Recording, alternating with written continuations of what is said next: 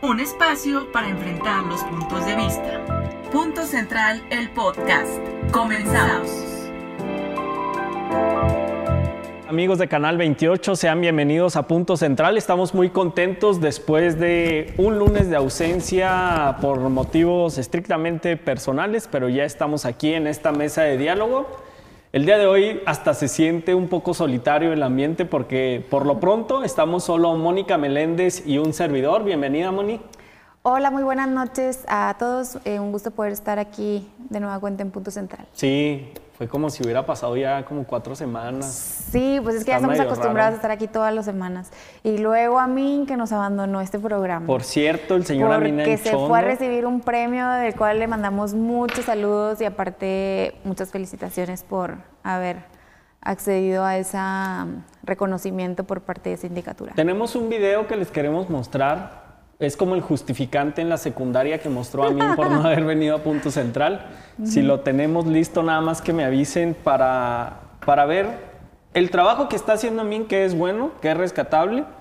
Al inicio de Punto Central hicimos una promesa de que no íbamos a hablar sobre nuestras actividades personales, pero creo que vale la pena, merece mucho la pena hablar de este tema. Vamos a ver el video, caemos y comenzamos a hablar del primer tema que ustedes saben que es lo que está en boca de todos, que es el plebiscito. Vemos el video y regresamos.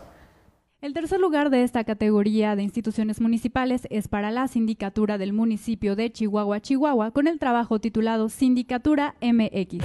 La Sindicatura del municipio de Chihuahua implementa una plataforma de transparencia proactiva sobre la preservación y gestión del patrimonio del ayuntamiento para contar con una herramienta que permita fiscalizar el ejercicio del gasto en esta materia con la intención de ser emulada por otros municipios. Recibe el reconocimiento el presidente del síndico municipio de Chihuahua, César Amil Anchondo Álvarez. Entrega el señor Javier González.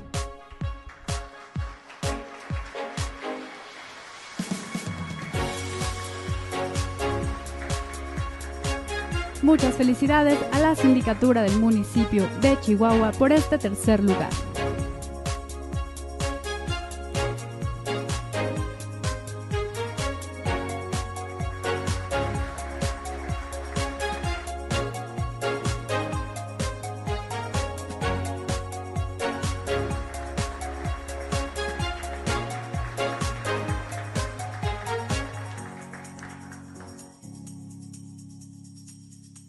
Qué bárbaro el señor Amil Chondo, por eso se puso a dieta desde hace dos meses. De repente lo vimos que ya nomás comía frutita. Y Qué bueno, me da mucho gusto, muy buen trabajo.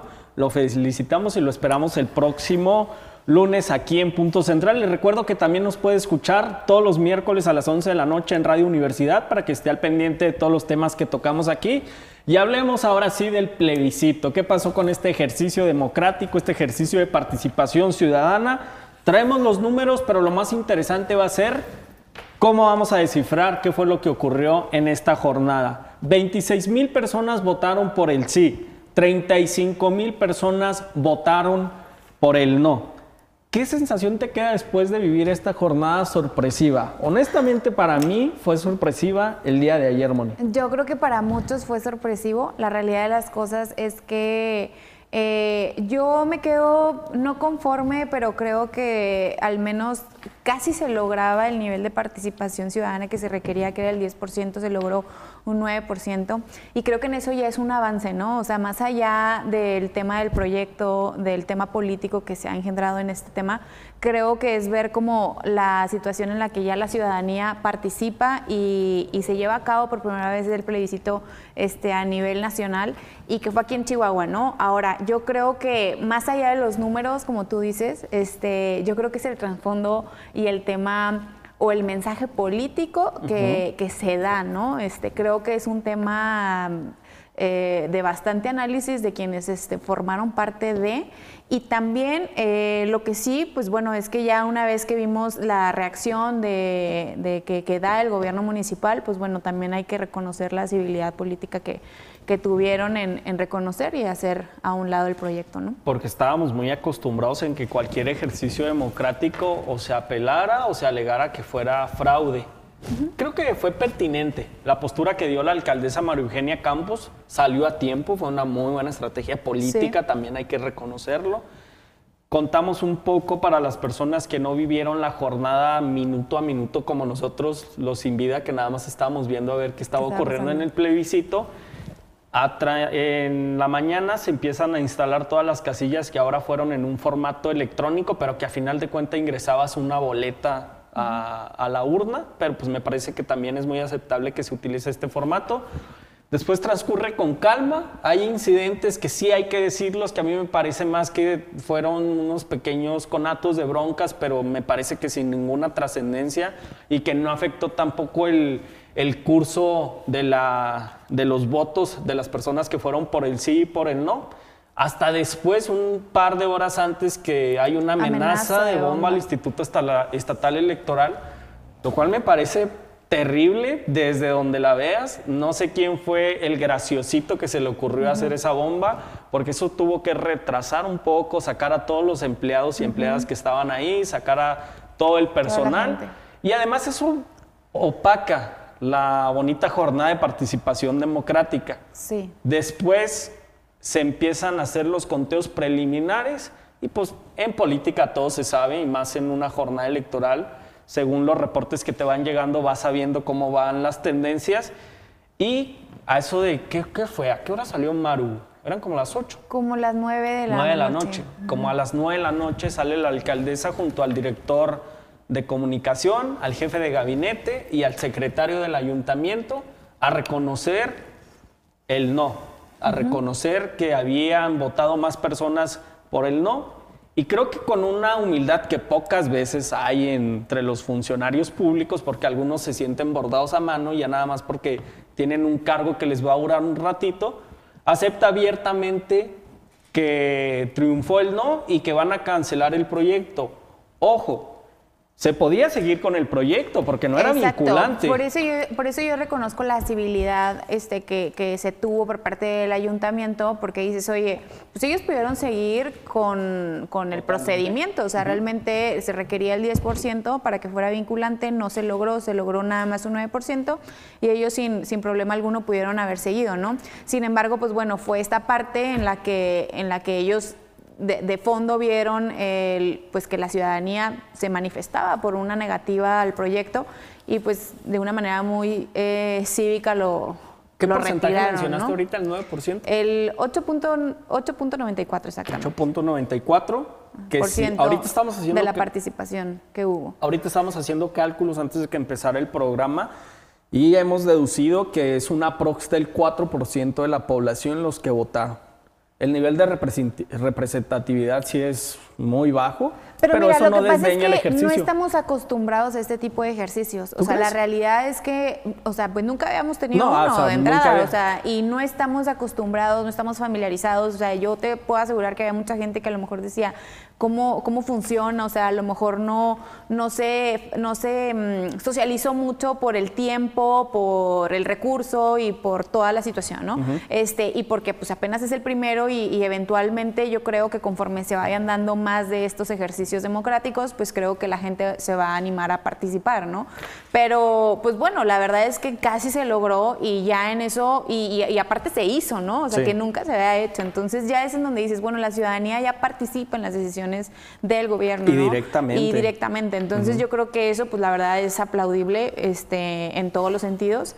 Y, y sí, yo creo que, que, que, el tema de fondo, pues es que a lo mejor este, yo considero que, que faltó a lo mejor una mejor estrategia para poder presentar este proyecto por parte del municipio, ¿no? A lo mejor fue lo que lo que hizo que se politizara tanto, porque hubo un momento en el que ya estaba politizado el tema, o sea, ya no estabas viendo realmente si era el beneficio o realmente en qué iba a beneficiar o a perjudicar, ¿no? O sea, ya, se, ya era un tema político. Es que ya era una campaña, en algún momento se volvió Maru versus otros candidatos. Exacto. Como y si ya ahí es en, donde pierde la esencia del proyecto, pierde la esencia del ejercicio democrático y es en donde empiezan a ver estas situaciones como este el, tema de la bomba este y que tuvieron que desalojar a todas las personas que estaban en el instituto y demás y que dices híjole pues si en un ejercicio de plebiscito en donde nada más se juega un proyecto este hay este tipo de situaciones pues que nos espera para el 21 ¿verdad? también. exacto. Entonces sí, yo también me preocupé por lo mismo. Entonces pues pero bueno eh, la verdad sí de nueva cuenta pues sí se debe reconocer la civilidad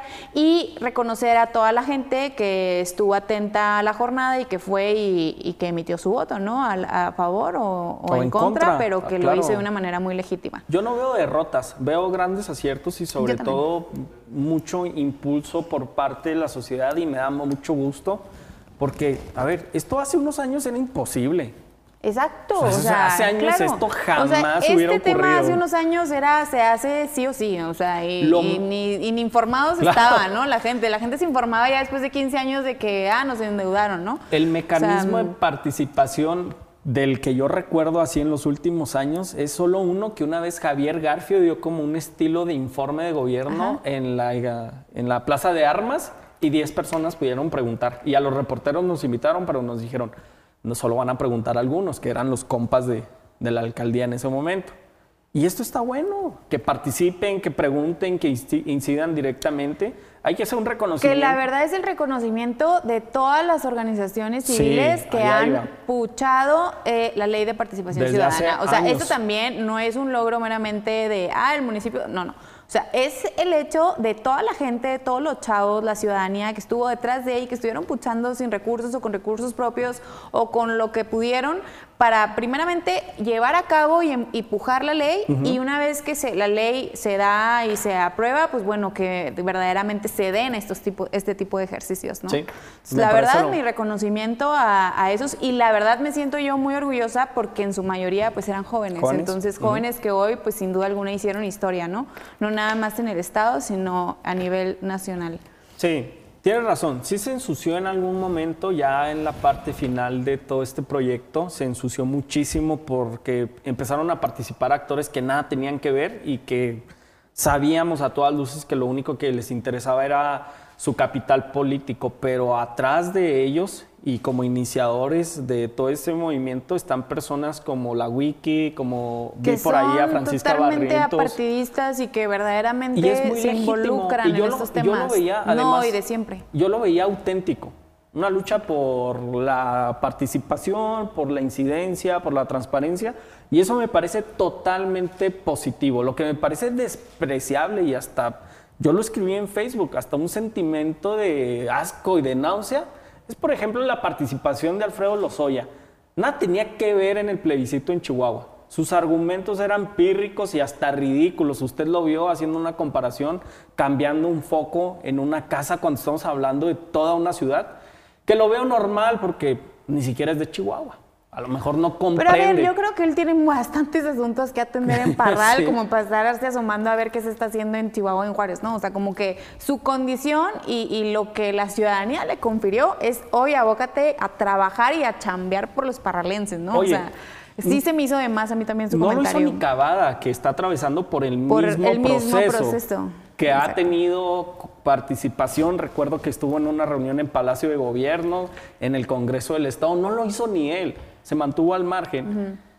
Y viene un personaje muy parecido a Duarte, por cierto, ahorita estaba platicando con un buen amigo en su personalidad muy parecido, con argumentos totalmente chafas que no venía a abonar a nada y lo único que hace es descomponer el gran ejercicio que se realizó este domingo.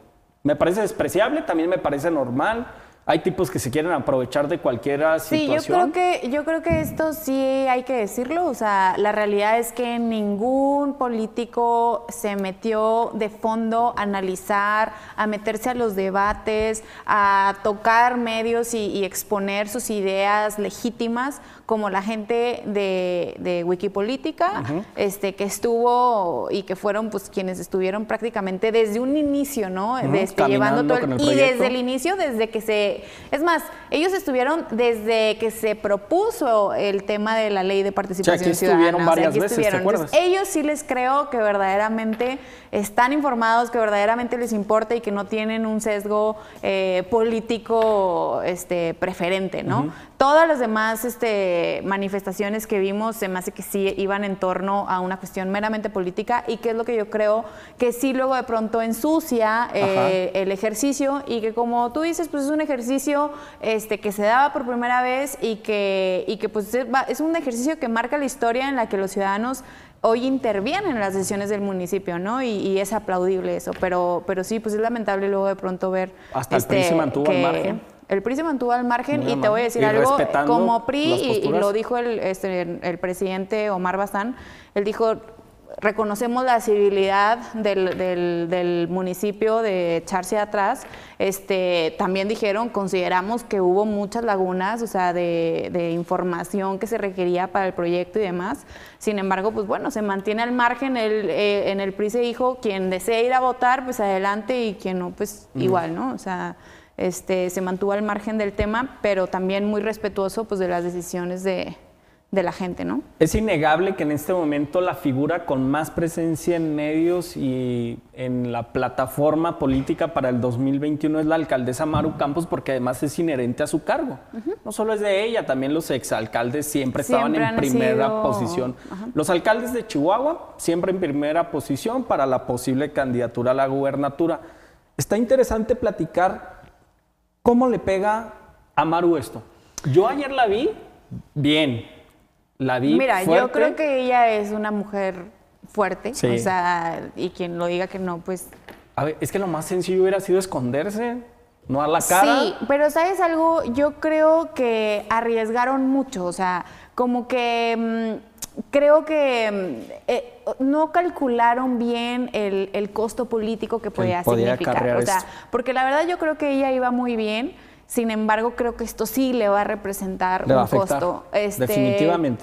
chico para algunos, grande para algunos, pero, pero de que hay un costo lo hay, ¿no? Entonces creo que qué tanto era necesario este arriesgarla tanto, ¿no? Este, ahora, hay que reconocer también que, y yo soy una de esas personas, yo ahorita lo comentaba, yo estoy a favor del tema de modernización, de que hoy en día necesitamos ciudades inteligentes. siglo O sea, XXI. yo, exactamente, o sea, eh, yo estoy a favor de eso y pues bueno, en ese sentido, este, de que el proyecto podía ser viable, de que el proyecto podía ser un gran proyecto, pues a lo mejor sí, pero simplemente yo creo que se tornó mal desde un inicio, eh, desde cómo se desarrolló el proyecto, desde cómo se cabildeó, desde cómo se bajó, desde cómo se socializó, y creo que eso es lo que hoy da un resultado que pues lejos de ser positivo, pues le representa un costo político a Hubo ella, ¿no? muchas fallas de origen y me agrada que lo acepten con madurez también en, en municipio.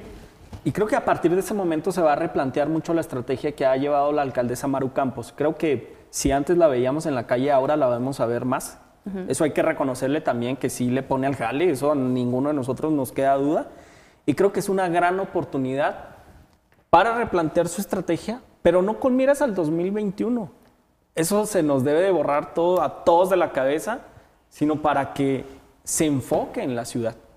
Exacto. Que a diferencia de otros que aspiran también a la gubernatura, creo que Maru ha sido la que más ha mantenido la prudencia y enfocada en la capital, para lo cual votamos por ella y para lo que se le encomendó. Eso también hay que reconocer. Y que eso es lo que debe de Y ser, o sea, la verdad ser. es que ni No, siquiera ni le siquiera tenemos que aplaudir, o o sea, a ver, gracias, pues, yo te elegí como diputado, como presidente, como gobernador, y no te voy a aplaudir porque estés trabajando por Chihuahua y no por Oaxaca, o sea, pues es obvio, o sea, pues te escogí para eso, ¿sí- Claro. ¿sí sabes? O sea, yo lo veo así, o sea, la verdad yo no Pero creo es que, que se le deba esta- de reconocer, dinámica- más que nada, este, creo que se deba de señalar a quienes no lo estén haciendo. Sí, exacto. O Va, te la compro. Pero, pero sí, yo creo que, yo creo que todavía tiene tiempo de, de replantear una estrategia. Yo creo que a pesar de que pues prácticamente las elecciones o el término de su, de su gobierno pues ya está, o sea, en términos políticos ya.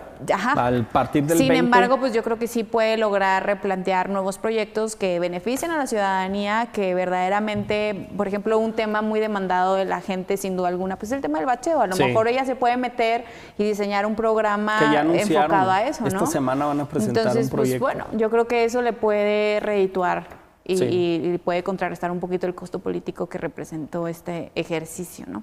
Y que, bueno, pues también sirva de ejemplo para, y de experiencia para futuras eh, para futuros proyectos, indiscutiblemente que vengan de ella o de cualquier este, actor político, ¿no? En el que si tú quieres verdaderamente llevar a cabo un proyecto de tal trascendencia y de tal envergadura, pues que realmente tenga un sustento, sobre todo que sea transparente, un sustento técnico, este, y todos los mecanismos y elementos que debe reunir un proyecto para que verdaderamente la ciudadanía esté consciente de que estás haciendo las cosas bien y que no es un tema este, por donde va a haber fuga de, de capital, ¿no? No decir más feo. Sí, te la compro, es un, es un buen argumento y también a mí me interesaría mucho que se legislara en el tema porque veo muchos vacíos y muchas lagunas.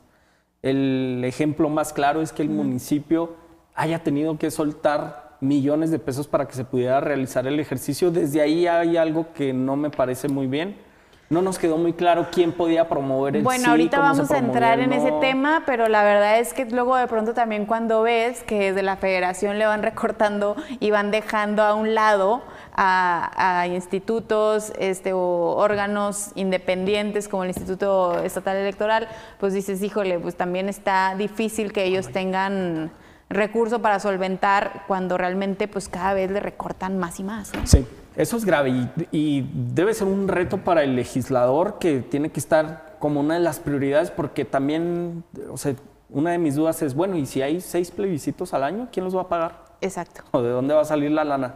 Porque eso también debería de alertarnos a todos, a todos, porque ya vimos que el nivel de representatividad fue muy bajo. Muy bajo. Es el 4% de la población tomando una decisión trascendental. No se critica la causa, ni se quiere condenar. Es muy válido pero me preocupa de dónde va a salir el recurso, si esto va a servir para que se politice. Hoy leía en las mañanas algunas columnas donde decían que era un principio de la anarquía. Yo difiero totalmente, me parece una locura. Es un simple ejercicio de participación del cual se ha luchado durante años, porque, a ver, esto no empezó en el 2018, no empezó con la wiki, empezó hace años, con la red de participación años, ciudadana. Años. Y, afortunadamente pues se dio recientemente y afortunadamente nos toca como chihuahuenses pues vivirlo, ¿no? Y, ser los primeros en, en levantar la bandera de esos ejercicios democráticos, pero, pero yo sí creo que la lucha es de mucho tiempo atrás y de muchos ciudadanos que han dicho necesitamos entrarle a las decisiones junto con el gobierno para tomar una decisión más acertada y que los, el recurso que tiene el gobierno pues realmente se ejerza de una manera más eficiente. ¿no? Y es que para allá caminan todos los gobiernos, ¿eh? no, yo no creo que solo en México, sino en Latinoamérica. Creo que así va a suceder. Creo que esa es la tendencia, una participación coactiva entre los ciudadanos y el gobierno. Creo que las democracias participativas se tienen que fortalecer. Exacto. Así debió de haber sido desde hace mucho, yo creo, y creo que es lo que la ciudadanía hemos reclamado tanto. ¿Crees que vayamos tarde ya en Yo creo que sí vamos tarde en la agenda, pero este creo que ya nos subimos al barco y eso era lo importante, ¿no? Ya una vez que estamos arriba, creo que ya lo demás se va a venir dando y se van a ir perfeccionando estos mecanismos, como dice, se va a ir modificando la ley de manera que cada vez se quede más eh, que queden los procesos de manera más perfectos y que bueno pues se dé más garantía de la democracia que es lo que se busca. Esta entrada sin duda es vertiginosa y yo espero que Chihuahua sea un referente democrático como ya lo fuimos por los 80 como lo fuimos en 2016 con la salida de César Duarte. Ahora también se marca un precedente en 2019. Espero que en el 2021 también sea para todos un ejemplo de cómo se deben de hacer las cosas en democracia aquí en Chihuahua y que todos los gobernantes entiendan que esa es la tendencia y que eso es lo que necesita la ciudadanía, nuevas formas de comunicarse, nuevas formas de gobernar, abrir por completo las puertas. Exacto. Que se abra por completo la función pública. Eso nos conviene a todos. Una vez más en las que se demuestra, y yo por eso estoy muy contenta, una vez más en la que demuestras que el ciudadano es quien tiene el poder cuando se organiza y cuando se enfoca por un mismo objetivo o cuando agarra una causa, ¿no? O sea, aquí nada del poder máximo del ayuntamiento, de la estructura, a ver, no, no, o sea, fueron un grupo de ciudadanos que se enfocaron, bien estudiados, bien fundamentados cada argumento que ellos daban y que eso fue lo que hizo que hoy se diera de esta manera, ¿no? Y ese grupo de ciudadanos, pues hoy, les guste o no, pues tumbó un proyecto que era de gran envergadura y de gran representación para el ayuntamiento de Chihuahua. Ahora, ¿qué va a pasar? Y que esto también nos debe de preocupar a todos porque es algo que está ocurriendo allá afuera. ¿Qué va a pasar con las colonias donde no hay luminarias? ¿Qué va a pasar con las colonias donde no hay luz? Porque, a ver, sí aplaudimos, y ya lo hemos dicho durante este primer segmento, todos los mecanismos de participación ciudadana. Pero el fin primario y máximo de todo gobierno es brindar los servicios adecuados a los ciudadanos. ¿Qué va a pasar en colonias como Riberas? ¿Qué va a pasar en otras colonias marginadas al sur y al norte de la ciudad? Es ahí donde debemos de concentrar Exacto. nuestras energías. Y que es ahí eso a donde es parte debemos de la de virar. estrategia de seguridad. Debemos de mencionar que es un eje Es en el que tenemos que estar bien enfocados y más con las cifras de seguridad que hoy tenemos en el país, ¿no? que es el mayor de los problemas que tenemos en el Exacto. país, no solo en Chihuahua. Me parece ramplón el argumento cuando se dice que ¿para qué queremos luminarias si hay baches y los vamos a ver mejor? A ver, necesitamos concentrarnos y necesitamos definir muy bien qué es lo que Chihuahua necesita. Exacto. Ahora, a mí me encantaría que la oposición o los políticos que se quisieron colgar de manera ridícula de estas posturas nos mostraran cuál es su proyecto. Ya hablamos del alcalde Parral que ridículamente comparó el proyecto con cambiar focos en una casa. Pues a mí me encantaría que con esa solvencia técnica que tanto han presumido, pues nos muestren un proyecto. Porque hoy celebramos el mecanismo de participación ciudadana, ahorita. Pero ahorita en la noche también hay colonias sin luz. Y sabes algo más que nada, que todas las personas que, que, que hoy ven esta situación, pues que se sumen a buscar realizar en conjunto un proyecto, como dices, que dé sumen. la solución, porque a fin de cuentas aquí lo que buscamos es la solución, eso es lo que quiere la ciudadanía, ¿no? Entonces, si esta gente, eh, ya no que traiga un proyecto, pero bueno, que aporte ideas y que aporte cosas positivas para poder resolver temas de gran trascendencia en la ciudad, ¿no? Sí. Y sobre todo, pues gente que le competa Claro. eh, el, el municipio de Chihuahua, ¿no? Y creo que hay que aprender a reconocer que en algunos temas pues, no siempre vamos a tener el mayor de los conocimientos. Creo que Exacto. debemos de haber apelado mucho a especialistas, Exacto. a gente con bastante experiencia en el tema. Es como lo vemos en el tema de seguridad. No todos pueden participar en una mesa de trabajo de seguridad, porque si tú tienes muy buenas intenciones y eres muy buena persona, pues eso es secundario. Lo que Exacto. interesa es tu conocimiento, tu Técnico. solidez técnica, Exacto. tu bagaje jurídico para que puedas tomar algunas determinaciones. Yo espero que así sea en la mayoría de los proyectos. Y que ahorita justamente, este, y te voy a ganar la fichada, ¿Qué? por eso invitamos a Ah, una persona que es especialista, que no es una diputada que va y nada más levanta la mano, sino una diputada que sabe, que conoce y que tiene experiencia en todo el tema este, relevante a recursos, entradas y salidas, y que en ese sentido, pues bueno, ahorita vamos a tener y le vamos a poder dar la bienvenida al programa a una diputada Le federal vamos a que ha dar sacado la ya casta. su identificación oficial como panelista de Punto Central.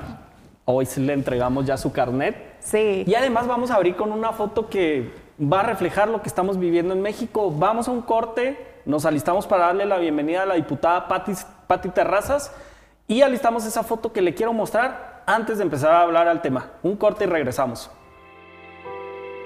Estás escuchando Punto Central.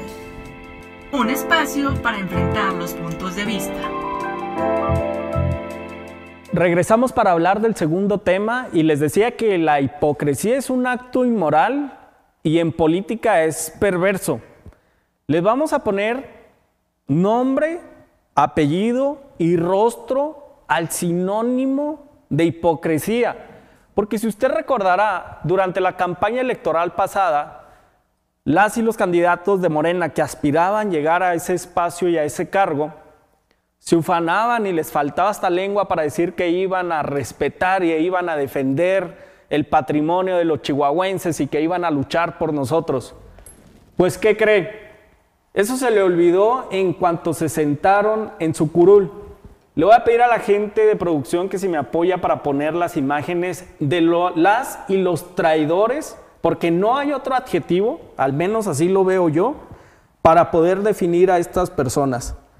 Vamos a hablar y vamos a ponerle nombre. Primero de ellos, el diputado Efraín Rocha Vega de Morena, el diputado Ulises García Soto, la diputada Teresita de Jesús Vargas Meraz.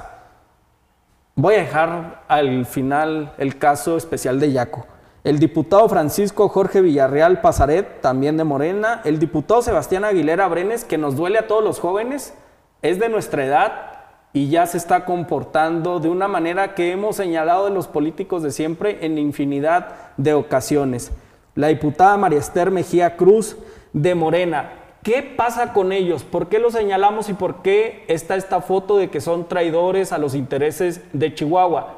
Pues resulta que aprobaron los recortes groseros que se enviaron desde el Ejecutivo para el presupuesto del 2020. Estas personas que usted ve en su pantalla nos dieron la espalda y se olvidaron que representan el interés de Chihuahua, no el interés de Morena ni el interés del presidente de la República, porque para eso existe la división de poderes y los contrapesos. Nos da lástima y nos da tristeza que se les haya olvidado tan pronto la lucha. Qué fácil se desprendieron de sus ideales, pero no debe sorprendernos, debe de alertarnos para pensar muy bien a quién vamos a elegir, no dejarnos llevar por euforias ni por sentimentalismos. Hay que saber y hay que acordarnos en el 2021 para no votar por ellos. Hemos invitado a la diputada federal Patti Terrazas, quien hoy recibe el carnet como panelista en Punto Central. Diputada, muchísimas gracias, siempre bienvenida aquí en el programa. No, bueno, pues muchas gracias. La verdad de las cosas es que eh, en mi equipo yo tengo jóvenes eh, trabajando conmigo porque yo sé que es la única manera de que alimenten mi alma de juventud y no porque yo sea grande, o sea, yo hay una pequeñísima diferencia con ustedes, pero es algo que, tenemos que ir metiéndole eh, alientos jóvenes a nuestro caminar porque si no lo hacemos así, perdemos el foco y estamos nosotros, luego nos agarra la ceguera de taller de la gente de nuestra generación. Y creo que hemos perdido una generación, ¿eh? O sea, hasta donde yo creo, hemos perdido una generación y todo porque fuimos, porque a lo mejor nosotros eh, fuimos egoístas y no involucrarlos. En este momento, ustedes son parte de, de, ese, de esa juventud que hay que inyectar porque el perder una generación es perder la oportunidad de que tengamos eh, que tengamos liderazgos. O sea, imagínate una generación de liderazgos perdidos. Es muchísimo, es muchísimo. Dañino para el país. Ah, no, para todos. Es un freno por democrático. Por eso hoy estamos como estamos en la Cámara de Diputados. No, bueno, es que, y fíjate, y si te fijas, o sea, están los de mi generación y los de la generación de ustedes. Pero esa generación intermedia no está en la Cámara de Diputados. ¿No está? Sí. Y, donde la veas, no está esa, esa generación del medio. Diputada, ¿cómo se vivió la aprobación de, de, este presupuesto? Vimos que había una revoltura y muchísimo escándalo porque cambiaron incluso hasta de sede, porque ya hasta eso se está convirtiendo en una moda. Somos rehenes de grupos que van y protestan al Congreso, dañando y lacerando a las instituciones, que por eso peleamos, para que se respeten. ¿Cómo se vivió el escenario previo a la aprobación? Bueno, mira, te voy a contar un, poco esa triste historia, porque es muy triste. ¿eh? La verdad de las cosas es que es triste si la ves desde el lado de los diputados, pero también es triste del lado de los manifestantes. Y no creo que sea satisfactorio del lado del gobierno. Porque por más feliz que veías tú a un Mario Delgado y parecía que iba festejando ahí con otra bola de, ah, perdón, diputados que iban, que no sabían ni a dónde iban y que iban a votar. Entonces, no creo que sea de gran satisfacción, porque eso a nadie le gusta que se denigre las instituciones. Las instituciones las debemos de cuidar y yo les digo que como cajita de cristal, porque cualquier movimiento que hagas en falso, esa cajita se rompe y se rompen muchas cosas que van dentro de esa caja. Por más feliz que fueran y por más insultos que fueran generando, no era una alegría auténtica de ir festejando algo. No puedes festejar el que no vaya un grupo parlamentario a votar un presupuesto. ¿Por qué no fuimos nosotros del grupo parlamentario del PAN? Porque te están convocando a no sabes dónde, porque no dijeron a dónde íbamos. Entonces, en primer lugar, el lugar a donde vamos tiene las características que debe tener un lugar para ir a votar un presupuesto, que a lo mejor sería lo de menos si tuviéramos nosotros la certeza de qué es lo que íbamos a votar. Claro. Entonces, no teníamos un dictamen. El dictamen salió alrededor de las 4 de la tarde. ¿A qué refiero con el dictamen? Es el documento que tú ya estudiaste con anterioridad y el, el, que vas a discutir en el Pleno y sobre el cual vas a emitir tus opiniones. Y nosotros no teníamos ese documento. No existía ese documento todavía a las 4 de la tarde, ni para comisión de presupuesto, menos para el Pleno. Entonces, nosotros no podíamos estar ahí para, para legitimar una conducta que era a todas luces ilegal. Esa era una de las cosas por las que nosotros decidimos el día anterior ni siquiera acudir a la convocatoria.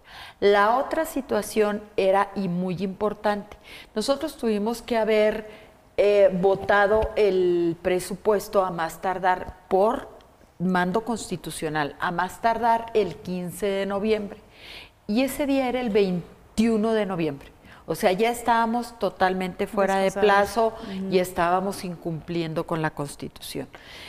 Eh, otra de las cosas, nosotros teníamos una convocatoria, no para el jueves 21, teníamos una convocatoria para el viernes 22 a las 11 de la mañana que era lo legal, era para lo que estábamos convocados. La del 21 a nosotros a esa hora todavía no la teníamos. Entonces, las decisiones que se tomaron fueron decisiones apegadas a derecho. Pero además, nosotros lo que más nos dolía es que fuéramos a levantar la mano de algo que, no, teníamos ni siquiera conciencia de lo que era.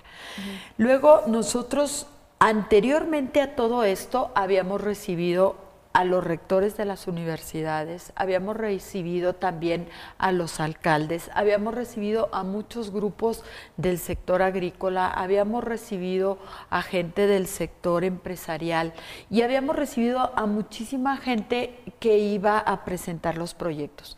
Y nosotros queríamos ver un dictamen donde se vieran reflejado el que se escuchó a la gente a la que nosotros estamos representando. Yo, por ejemplo, sé que la gran necesidad del Estado de Chihuahua está en el federalismo. ¿Qué es esto? Si Chihuahua está entregando eh, un peso y que le están regresando ni 60 centavos de cada peso que entrega, pues evidentemente los chihuahuenses están requiriendo de ese recurso para poder hacer sus proyectos. Y bueno, pues es la queja de todos los presidentes municipales y de todos los colores, ¿eh? Pero luego también vemos que han desaparecido muchísimas cosas que le afectan a Chihuahua. Por ejemplo, el fondo minero le afecta a Chihuahua de manera importante. Pero fíjate que nada más, ese recurso del fondo minero, o sea, yo nada más para ser muy clara en lo que nosotros estamos haciendo y por qué lo estamos haciendo es una sobretasa que, que, pagan las empresas mineras. Y esa sobretasa que pagan las empresas mineras va para los, las regiones o las comunidades donde existen minas para resarcir el daño que se hace al extraer sus minerales. Entonces, si no le vas a regresar a la comunidad de lo que a derecho le corresponde, entonces ese recurso se va a la Bolsa General de la, del presidente de la República y luego ¿qué van a hacer con eso?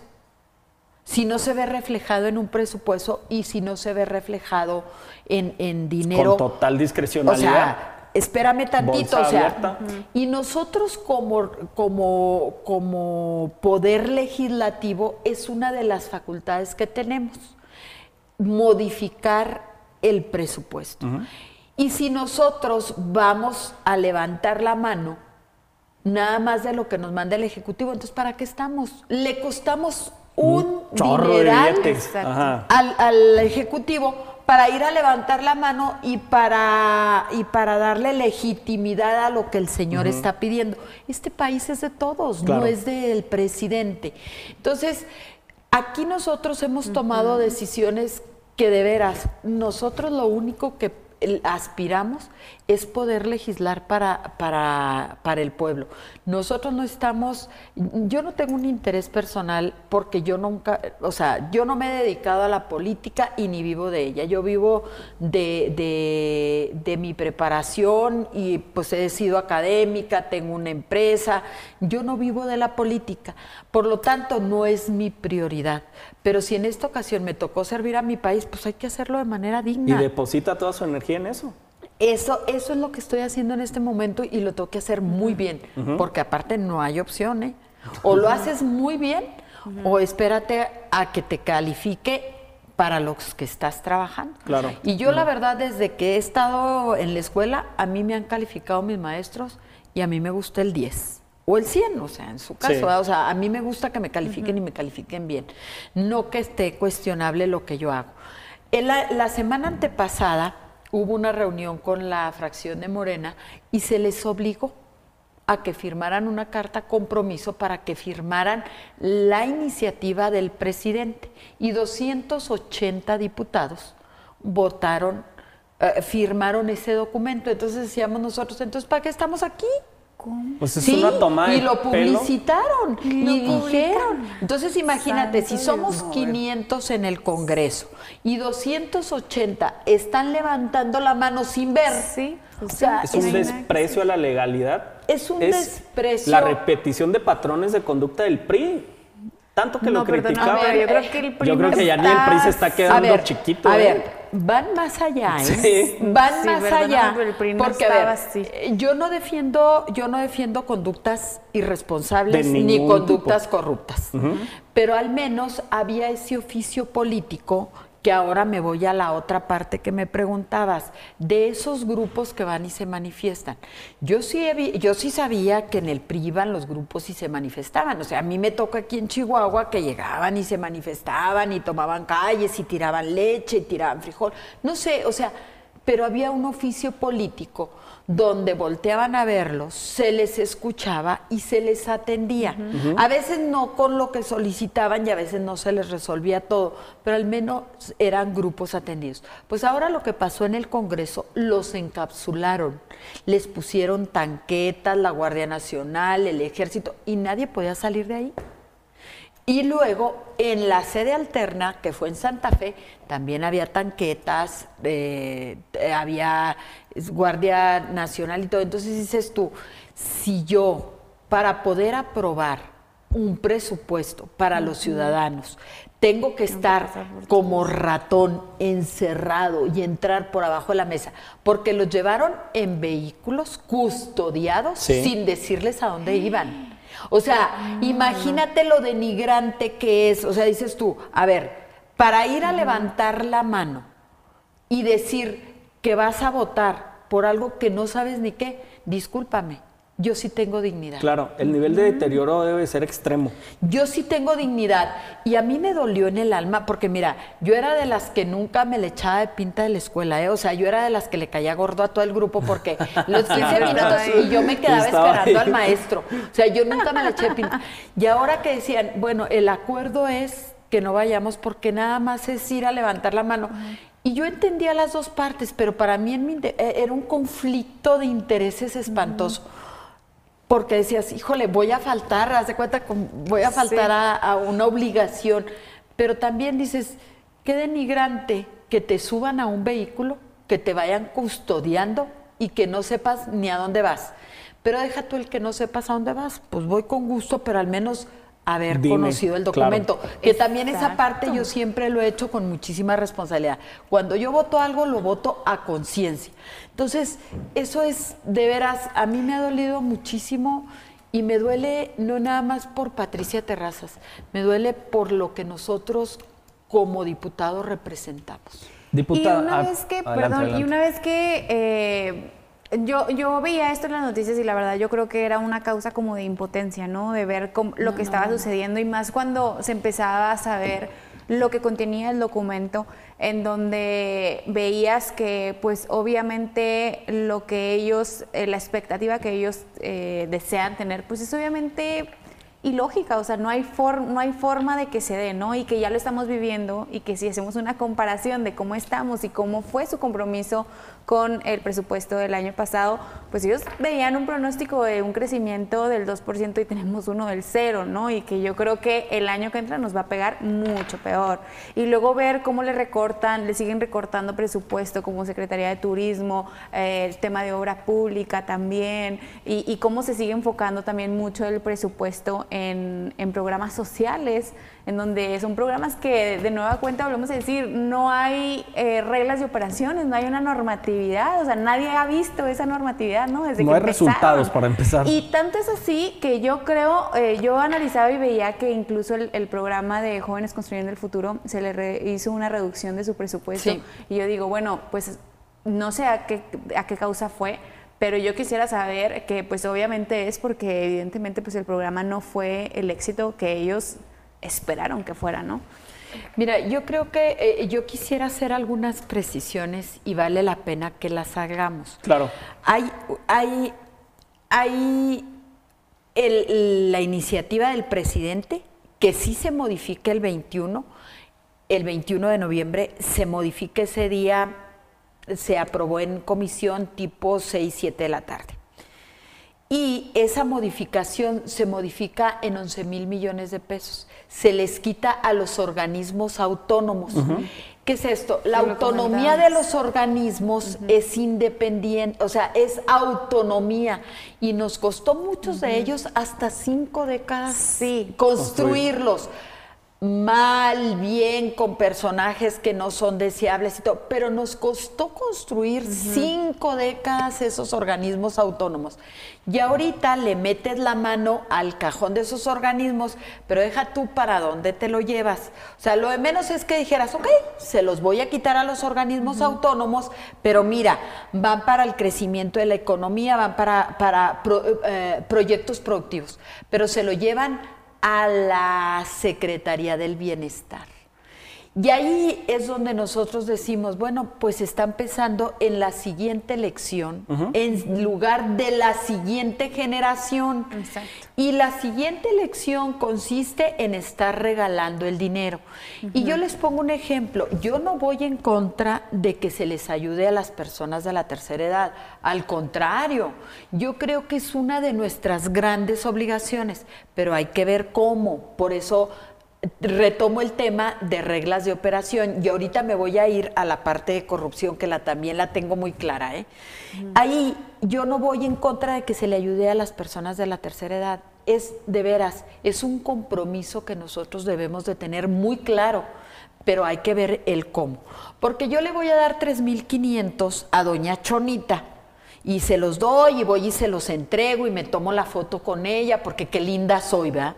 Pero espérame tantito Doña Chonita mañana se enferma y va al hospital y ¿qué crees? Como le recorté el presupuesto a salud, Doña Chonita no encuentra ni a su médico, ni sus medicinas, ni sus estudios, y luego eh, eh, ya olvídate si requiere una cirugía, o sea, ya no hay manera. Entonces, esos 3.500 pesos que yo le entregué y que me tomé la foto y que fui muy linda con ella, ¿en qué le quedaron a doña Chonita? Nada. En nada. Entonces no estoy haciendo lo correcto. Esa es la parte de la, de la irresponsabilidad y de la falta de capacidad de gobernar este gran país. Es que están, perdón que le interrumpa, diputada, lo hemos dicho varias ocasiones aquí, hay una obsesión ya enfermiza por regalar dinero para crear una base electoral para el 2021. Así es. No debe ser una sorpresa para ninguno de nosotros y para el 2024 va a estar peor. Diputada, nos queda poco tiempo, me gustaría que nos ayudara a precisar ¿Dónde fueron los recortes más significativos y que nos van a lastimar más en Chihuahua? El gobernador alzó la voz la semana pasada y dijo clara y abiertamente que le preocupaba mucho esta situación por un ah, recorte en las participaciones federales de hasta 600 millones de pesos, lo que deja atados de manos por completo a los municipios de Chihuahua. ¿Cuál es su visión de cómo vienen las cosas? Mira, yo creo que el el gobernador y con el respeto que él me merece porque él es muy inteligente y muy bien para calcular. Pero yo creo que el gobernador está siendo muy conservador en los números. Yo me voy mucho más arriba que el, que el gobernador, porque yo hablo que el presupuesto del estado de Chihuahua se ve afectado en 3 mil millones, o sea, no nada más en participaciones, él habla solo de participaciones, pero aún en las participaciones yo me iría con mil millones de pesos. Es lo que yo he hecho en mis cálculos, pero bueno, yo no estoy siendo conservadora, yo estoy siendo eh, yo me, me, estoy yendo, que esa es. la probabilidad en mis números y en mis cálculos. O sea, porque esto es una probabilidad, porque las participaciones son en base a una fórmula y es en base a la caída recaudatoria. Hay una caída recaudatoria que se ve eh, de antemano ya viene la caída recaudatoria, porque le quitan la, la, carga fiscal, la carga tributaria a Pemex, y esa carga tributaria que le quitan a Pemex, pues evidentemente se le carga a las entidades federativas y en consecuencia a los municipios. Entonces les llega menos dinero desde ahí. Pero luego también la economía, lo que tú comentabas ahorita, la economía lejos de crecer el 2.5 que veníamos creciendo y que decíamos que estábamos mal. Ahora que estamos sin crecer, pues imagínate la caída recaudatoria que eso significa en IVA que vamos en un 10% y en ISR en un 3.5%, más el IEPS que también va en una caída muy importante. Y luego decían que no había problema, que con los ahorros y demás. No hay ahorros, ¿eh? No hay ahorros, o sea, no hay ahorros. Aquí lo que hay es ineficiencia y hay una, un subejercicio, o sea, no se está comprando nada ni se está invirtiendo nada en este país. Entonces, pues está parada la economía. Luego también, aquí es donde yo me brinco a la, a la parte de corrupción porque le quitas a los organismos autónomos que dices que se los quitas porque es una corrupción y muy altos sueldos y todo eso, pues mejor analízalos. Pero luego se los quitas a ellos y te los llevas a bienestar. Y bueno, pues aquí viene la gran noticia. De los 31 superdelegados que tiene el gobierno federal, que son los que, los que manejan el gran, la gran bolsa de bienestar, pues 10 están en investigación por corrupción. Y no lo digo yo, ¿eh? lo dijo la secretaria de la Función Pública y lo dijo en la Cámara de Diputados. Incluyendo el de Chihuahua. Incluye, ah, bueno, pues el de Chihuahua. Fue el, pero a ver, principal. Pero a ver, y no lo hace él solo, ¿eh? O sea, hay que ver toda la red de corrupción, toda la red de corrupción que existe en eso. A ver, se lo quito a los organismos autónomos y se los doy a bienestar. Y en bienestar, el 31% de los que manejan el, el, el presupuesto de la Secretaría de Bienestar están en investigación por corrupción. Entonces, díganme ustedes dónde, dónde está el oficio del buen gobierno y dónde está el ataque a la corrupción y dónde están los ahorros. Discúlpenme mucho, pero los ahorros no están ni en bienestar, ni estamos apoyando, ni estamos ayudando ni a los jóvenes, porque les quitamos el, donde podíamos ayudarles en la Secretaría de Economía, que era a través del INADEM, del, del, emprendimiento. No le estamos ayudando a los ancianos, ya lo puse como un ejemplo. No le estamos ayudando en la seguridad. Vean la sangrienta situación que tenemos en el país. Cuando decían que teníamos una guerra y porque ya ves que están gobernando en el espejo retrovisor, cuando hablan de la gran guerra, imagínense ustedes hacia dónde vamos nosotros. Si ahorita está, hay más sangre que en la gran guerra de la que, El número ya rebasa ah, a los números de Calderón. ¿eh? Les tengo una muy mala noticia, quisiera seguir platicando, pero se nos acabó el tiempo. Diputada. No, bueno, pues muchas gracias. Pudiéramos seguir hablando horas y horas de este tema, este, pero muchas gracias, diputada, por no, acompañarnos. Al contrario. Y bueno, pues nos quedamos con un, con un pues, hueco, porque la verdad es que sí, yo creo que la expectativa en economía está va a estar difícil los próximos años. Y yo veía eh, grupos de, este, de empresarios que también están muy preocupados por lo que se compromete en este presupuesto y más con una desaceleración económica que hay en el mundo y en Estados Unidos, ¿no? Es irresponsable. Bueno, muchísimas gracias a todas. Sigan a la diputada Pati Terrazas en redes sociales. Siempre es muy atractivo el contenido, es muy entrona y muy valiente. Muchísimas gracias, diputada. gracias Nos vemos a, la próxima. Felicidades a nuestro compañero Amin, a Mónica. Muchísimas gracias. A la Dirección General de Canal 28. Recuerden, los miércoles a las 11 de la noche estamos en Radio Universidad y lunes a las 10 de la noche en Canal 28. Nos vemos en la próxima